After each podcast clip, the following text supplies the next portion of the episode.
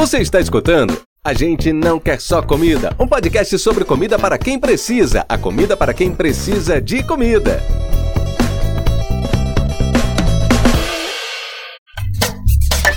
Boa noite, boa tarde, bom dia, comileiras e comileiros maravilhosos desse meu Brasil. Aqui quem vos fala é o Igor. E esse é o A Gente Não Quer Só Comida. O episódio de hoje é o primeiro Friday Science Bitch. Yeah! E o que a ciência diz sobre selar e descansar a carne? Bom, falando de mitos culinários, e hoje nós vamos tentar entender um pouco do que a ciência diz sobre esse famoso mito que é selar a carne e repousar a carne depois que a gente a cozinha. Primeiro vamos entender um pouco sobre o que é a carne. Já pensaram sobre isso? Na prática, podemos comer e cozinhar carne sem entender como os músculos funcionam, por exemplo, mas acredito que podemos atingir um nível maior quando passamos a conhecer o que a ciência diz sobre aquilo que faz parte do nosso dia a dia.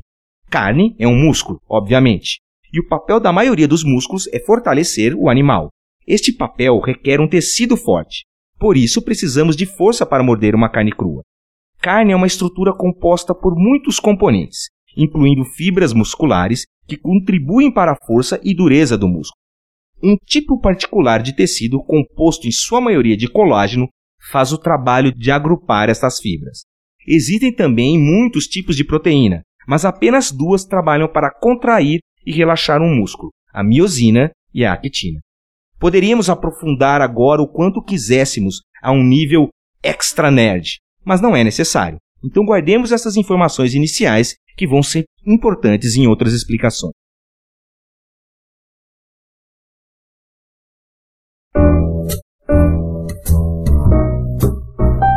As carnes escuras e vermelhas dos animais vêm dos músculos que usam muito oxigênio para se movimentar, como as asas, pernas e coxas. Esses músculos contêm muita mioglobina, uma proteína rica em ferro que ajuda os tecidos em mamíferos transportarem e reservarem oxigênio do sistema sanguíneo. É esta proteína que dá a cor escura ou vermelha nas carnes e não o sangue, já que no processo de abate todo o sangue animal é drenado. Quando a mioglobina é aquecida a aproximadamente 77 graus centígrados ou mais, ela se transforma em metimoglobina, que gera aquela cor cinza amarronzada no interior das carnes bem passadas. É esta conversão de mioglobina em metimoglobina a razão das carnes frescas se tornarem aquele cinza escuro quando elas envelhecem. Muitas pessoas acham isso estranho e pensam que tem algo errado com a carne, e é por esse motivo que produtores de carne adicionam monóxido de carbono durante o processo de embalagem, pois ele se liga à mioglobina, formando um pigmento vermelho e assim mantendo a cor original da carne, mesmo durante este maturamento. Suínos, por exemplo, tendem a ter uma coloração mais clara de suas carnes pois os porcos usados na produção da carne tendem a ser mais novos e menores, tendo assim os músculos menos desenvolvidos. As carnes de aves, como frango, costumam vir de partes que o período de atividade é pequeno e, portanto, não acumulam muita mioglobina, e assim a sua cor permanece clara. Já as aves, como o pato, passam a maior parte do tempo voando e usando esse oxigênio, motivo pelo qual a sua carne é quase inteira vermelha. Esta mudança na cor da carne durante seu envelhecimento não significa necessariamente que a carne estragou. Apenas avalie se o aroma é estranho ou a carne parece melosa ao toque. Se nenhuma dessas características ocorrer, pode comer essa carne tranquilamente, ela não está estragada.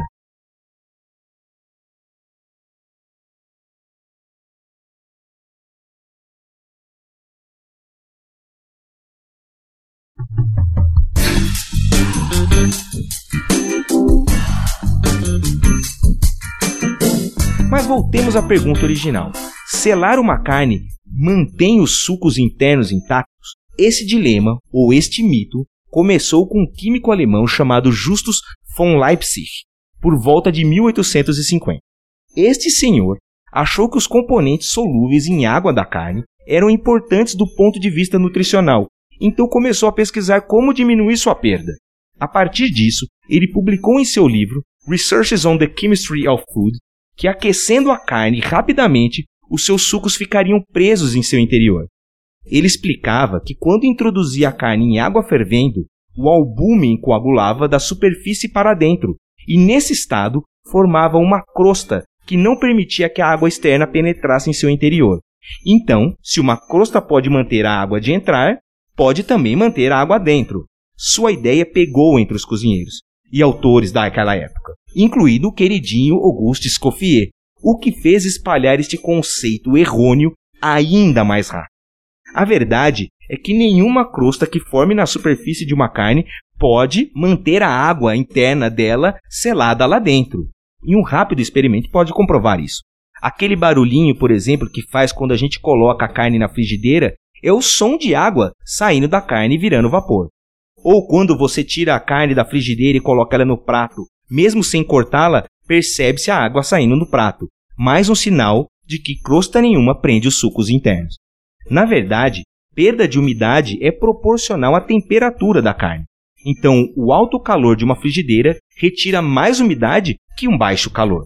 Mas não se engane, selar a carne serve para uma coisa em essência: provocar as reações de escurecimento ou as reações de Maillard, que liberam os aromas e sabores tão apreciados de um filé bem feito. Essa foi super simples, certo? Mas e a nova pergunta? Descansar a carne, hein? Será que isso tudo que dizem mesmo?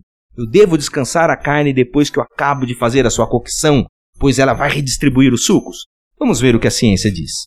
A lei dos cozinheiros é: após realizar a cocção de um filé, frango, etc., deixe ele descansar por um tempo que pode variar de minutos até uma hora. E acredite se quiser, existem defensores que dizem que uma carne assada deve descansar pelo mesmo tempo que foi assada. Um completo absurdo.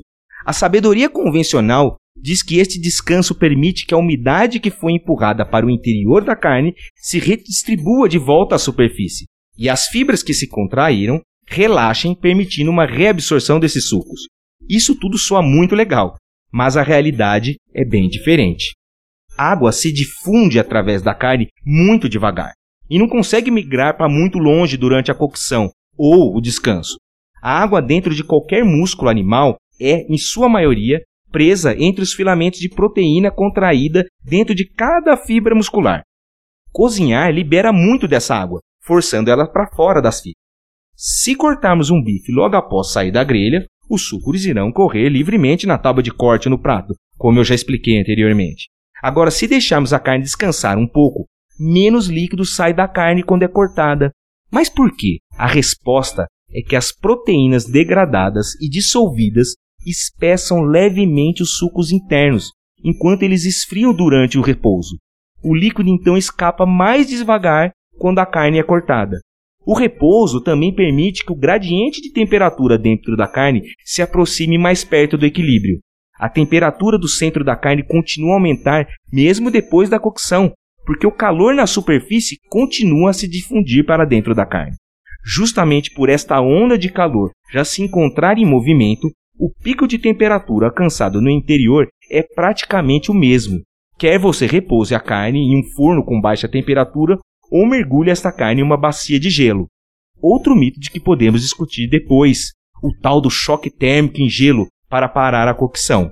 Mas vários experimentos conduzidos por engenheiros de alimentos concluíram que a diferença de umidade entre carnes que repousaram ou não variou de 6 a 12% no máximo, uma quantidade praticamente insignificante. Então, da próxima vez que fizer aquele ancho bonito na panela de ferro ou na grelha, pode cortar direto, sem medo de ser feliz ou estragar o seu preparo. Você está garantido pela ciência. Um abraço. Tchau.